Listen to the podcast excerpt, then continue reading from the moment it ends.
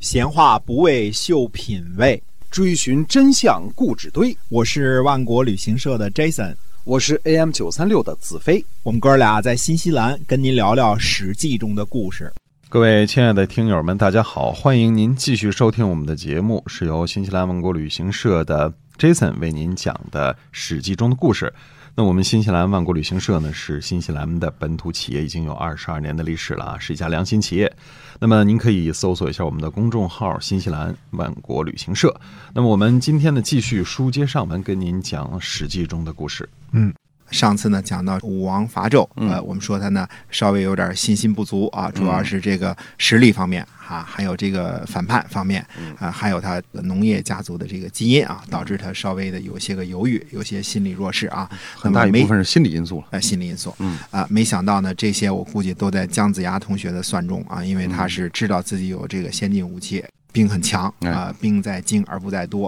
呃，太公玩这个兵法呀，阴符阳符啊，这些这都是老祖宗啊。我们说，哎，我、们第二件事，为什么说证明他这个呃没有想到胜利来的这么快呢？因为我们看一看呢，整个的这个周国的军队啊，进入商国的这个过程，你就能感觉出来了啊。那么他首先把军队打败了。武王进城的时候呢，商郊的百姓啊，都在这个道路两旁呢跪迎嗯啊，一大堆百姓。看来这纣王也是是人缘忒差啊， 这恨死了，老百姓一看敌国打进来，就是对恨不得夹道欢迎这种感觉总啊算。来一人把他弄死了。那么武王呢，其实就说了一句话啊，嗯说上天降修，嗯，这什么意思呢？说这个肯定是上天啊，把这嗯个降罪给你们。这话有点没头没尾，你知道吗？嗯稍微有点、呃是干嘛呀？这是这是要还继续罚我们？要屠是城，啊，是怎么回 事？马上又跪下磕头。其实武王不是这意思，嗯我估计他稍微呃也不知道说什么好了，说了这么一句啊，然后啊没头没尾就进城了。嗯进城之后呢，还搞一些小仪式，到了这个纣王自杀的这个地方啊，象征性的放了三箭，啪啪啪放了三箭。嗯，放完箭之后呢，哎，拿着另外一箭啊，拿着青箭把这个纣的头砍下来，嗯然后悬挂在大白之旗啊，就有一个大白旗上。嗯这时候呢，也把另外的两个纣王的宠妾啊，嗯也给呃这俩宠妾已经自杀了，上吊自杀了啊。那么来了之后呢，也是射三箭，这其中是不是有妲己没交代啊？这位有可能估计也好不了，跪他跑不了嗯啊，也是射三箭，然后把呃宠妾的头斩下来，悬挂于小白之旗，然后呢就回军营了。啊这是第一天甲子日，到底是二月甲子日还是这个一月甲子日？是一月的最后一天还是二月的第一天？我们不去争论，因为嗯是很久以前的事儿了啊。哎，第二天呢，那就开始干嘛呢？第二天就开始正式的这个军队入城，呃，宣布革除阴命以及登基大典。嗯呃，天子给干掉了，第二天得有登基啊哎啊，这个仪式，我们看这个仪式，按这个仪式来看呢，呃我们说有点儿这个意思啊，可是呢，也有点儿稍微的草率啊。哦这第二天的仪式是怎么着？第一呢是净水破街，黄土垫道啊，嗯先把这个道路给清除了，然后呢就是把这个社呃和这个纣宫打扫干净。嗯我们说社，我们现在都讲什么社会主义啊、社会啊、社啊、什么什么这社那社呀、啊、嗯嗯社员呐、什么公社呀、嗯对这社是干什么的呢？嗯社是祭祀土地神的，祭是做什么的呢？祭是祭祀谷神的。嗯啊那么有了土，呃有了粮食，就是社稷。社稷就是江山政权的象征啊。我们说社稷，社稷啊，这个社社是干什么的？是个什么社啊嗯？它是它就是一个祭祀，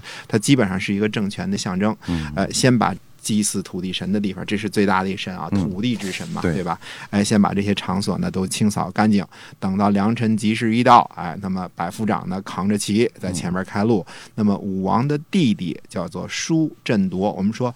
伯仲叔季啊，武王他们家呢，这个可能孩子太多了，伯仲叔季数不过来，所以都叫叔啊。这个叔振铎呢，他驾着一辆平常打仗用的普通的一个车啊，战车奔驰没到，奔驰没准备，根本就没想到啊，没想到这么快就是普通打仗的这么一辆战车啊、嗯就在这上边，呃，上边呢是这个周公旦啊，我们知嗯道这个是周公啊，大家都明白。呃，这周公旦呢也是武王的弟弟之一啊，嗯还有毕公啊。那么周公旦拿个大斧子，毕公呢拿个小斧子，哎两边夹护着武王啊。那么武王是在中间了，那嗯威风凛凛了，有点视察的这个意嗯思。那么武王呢有几位重臣，我们都知道武王这几大重臣啊，这个散宜生啊，呃太颠呐、红腰啊，还有这个南宫阔，这都是他有名的几大、嗯文武几大重谋臣嗯臣啊。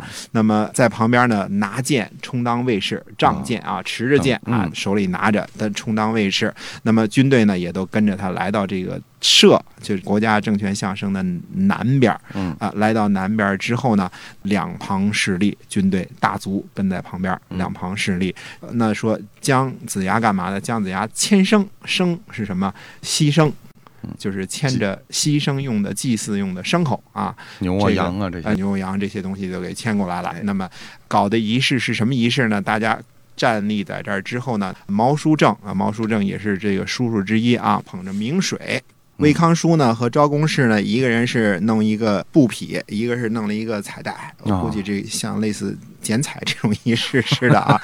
哎，那么姜子牙牵着牲口，嗯呃，牵着这个牺牲用的这个牲口啊。那么史官呢就高声朗读了，史官说的话呢也非常的简单啊，说银之莫孙祭纣，舔废先王明德，污蔑神启不嗣，昏暴商议百姓，其章显闻于天皇上帝。就这么一句话，干嘛呢？嗯宣布帝纣的罪状，啊，呃这种，不祭祀啊，侮辱神灵，虐待百姓，这宣布。呃，宣布完了之后呢，呃，这些罪过呢，皇天上帝都知道了，啊这对都对所以知道就了。天要灭你，哎，所以这是在这个革命之前所先宣布的罪过。然后呢，呃，武王呢先是向上天呢跪拜叩首，然后呢高声宣布说了一句话啊，这也可能是两句啊，说因更大命，隔音。受天明命，你看这话说的啊，先把银上的这个命给革了，嗯，然后呢，马上受天明命，就成了天子了。天子，哎哎，，然后呢，又是跪拜叩首，仪式结束啊，非常的简洁，一共就仨内容：宣布罪状、革除阴命、武王登基，一共就这么仨，然后就结束了，嗯，就就没了。干不利落碎的就完事 儿，这几句话说的都是掷地有声啊，呃，这也是我觉得古人牛的地方啊。这嗯你看这几句话，革命，对，呃，受命嗯是吧？你看嗯多简单啊，呃，就把这事儿给办了。从此呢，殷朝呢就被这个周朝呃所替代了。嗯，这个仪式呢，大家看看呢，挺草率的。对，那就拿两块布，切俩生坐着一个普通的二手车， 七手的下力就把这事儿给办事，呃，一宣布罪状就嗯就给办了，就把这个这么大的一个事儿，他没想到一天之内嗯就把这个纣王打败，而且把这个祸根儿也都除了，哎，哎，所以这是他完全没有想到，胜利来得非常快。可是胜利来得快呢，并不是说。政令颁布的不恰当，他这个虽然仪式很仓促啊，但是你看底下的这个颁布的政令，那还是非常有算计的。嗯，呃，首先呢，第一个摆在周王朝的这些人面前的事情呢，就是如何处理殷商的移民啊。嗯那么，毕竟呢，这七十万军队只是跑了，倒戈跑了，他并对没有被消灭。是啊有七十万军队，那百姓肯定不止七十万，所以这个天子之国那是一大国，嗯哎啊，相当大的一国。那乌泱泱的一两百万人这，前怎朝么移民处置？是的，怎么安置，嗯嗯，这是一个非常大的事儿。所以第一件要干的事儿呢，就是封纣王原来的儿子。我们看古人啊，办事儿就是相当的地道，不是玩这个什么斩草除根呐、嗯都是非常的地道的。呃，纣王有罪，就是这一个人有罪，不株连九族。封纣王的儿子这个陆父，还让他呢做这个国王。啊，嗯这个国呢还是由他管理，但是级别降了，他变成了周天子下属的一个诸侯，嗯啊，他变成了一个原来是天子，他是啊天子，对，哎现在对变诸侯了，现在降级了、嗯啊，工资也降了，嗯哎是都降了，但是还是由他来管理殷商的人民。嗯第一点呢，说我们还是用你们这个商汤的这一家族的，只是一个人坏，嗯并没有株连九族，他儿子还是可用的。嗯，呃，可是呢，这个动作呢，也并不是一个说我就撤兵就走了，然后你们该怎么着怎么着。嗯呃，因为毕竟其中有可能有后患啊。是那么还封他两个弟弟，一个是管叔，一个是蔡叔。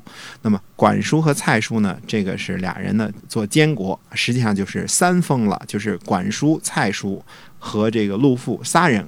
把这国一分为三了，就是你们来处理商国百姓的这些政事，嗯这是第一件事儿要办的，这是非常非常重要的。因为怎么着啊，先得安抚殷商的这些个移民啊哎，这些是个老百姓，这些个军队，这嗯几十万啊，这这时候些人是心不是特别稳定哈，所以需要安抚他们，对了。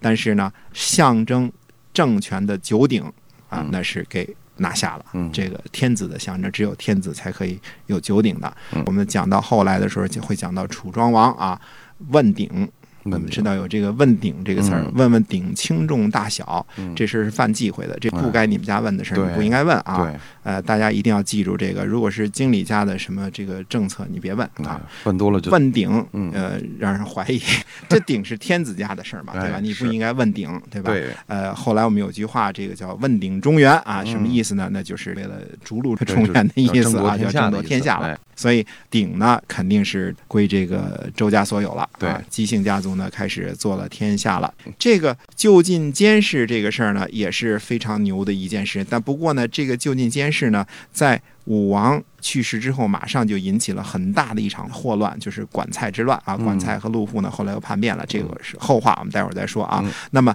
紧接着呢，他的政令下边就是分封诸侯。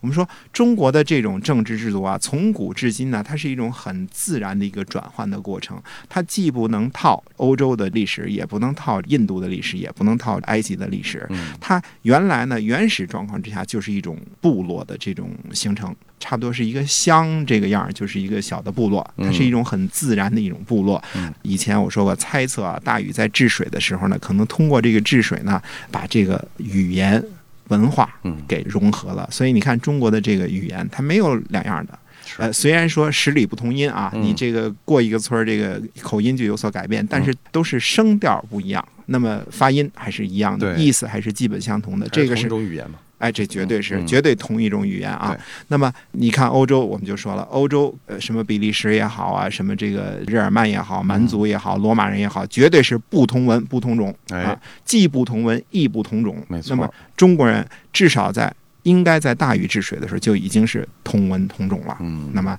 各个自然产生的这种部落呢，就叫做诸侯。在周初武王克殷之后呢，基本上呢还有一千多个诸侯。现在我们看的话，如果以中原这块地来算的话，那有有一千多乡长，哎呦，啊 一千多乡长各自为政，嗯它是一个很自然的一个形态。那么分封诸侯这件事呢，那是武王呢先是分自己的子弟和功臣，嗯，那么这件事儿呢，历朝历代中国都是一再的上演，嗯哎，一直到明清亦是如此啊。你仔细看去吧。我们说燕王啊，燕王最后反叛啊，嗯，那燕王他就是朱元璋的儿子，分这个王爷啊，哎呦，分封为王，哎，分封为王了。那嗯么分封子弟还有什么功臣？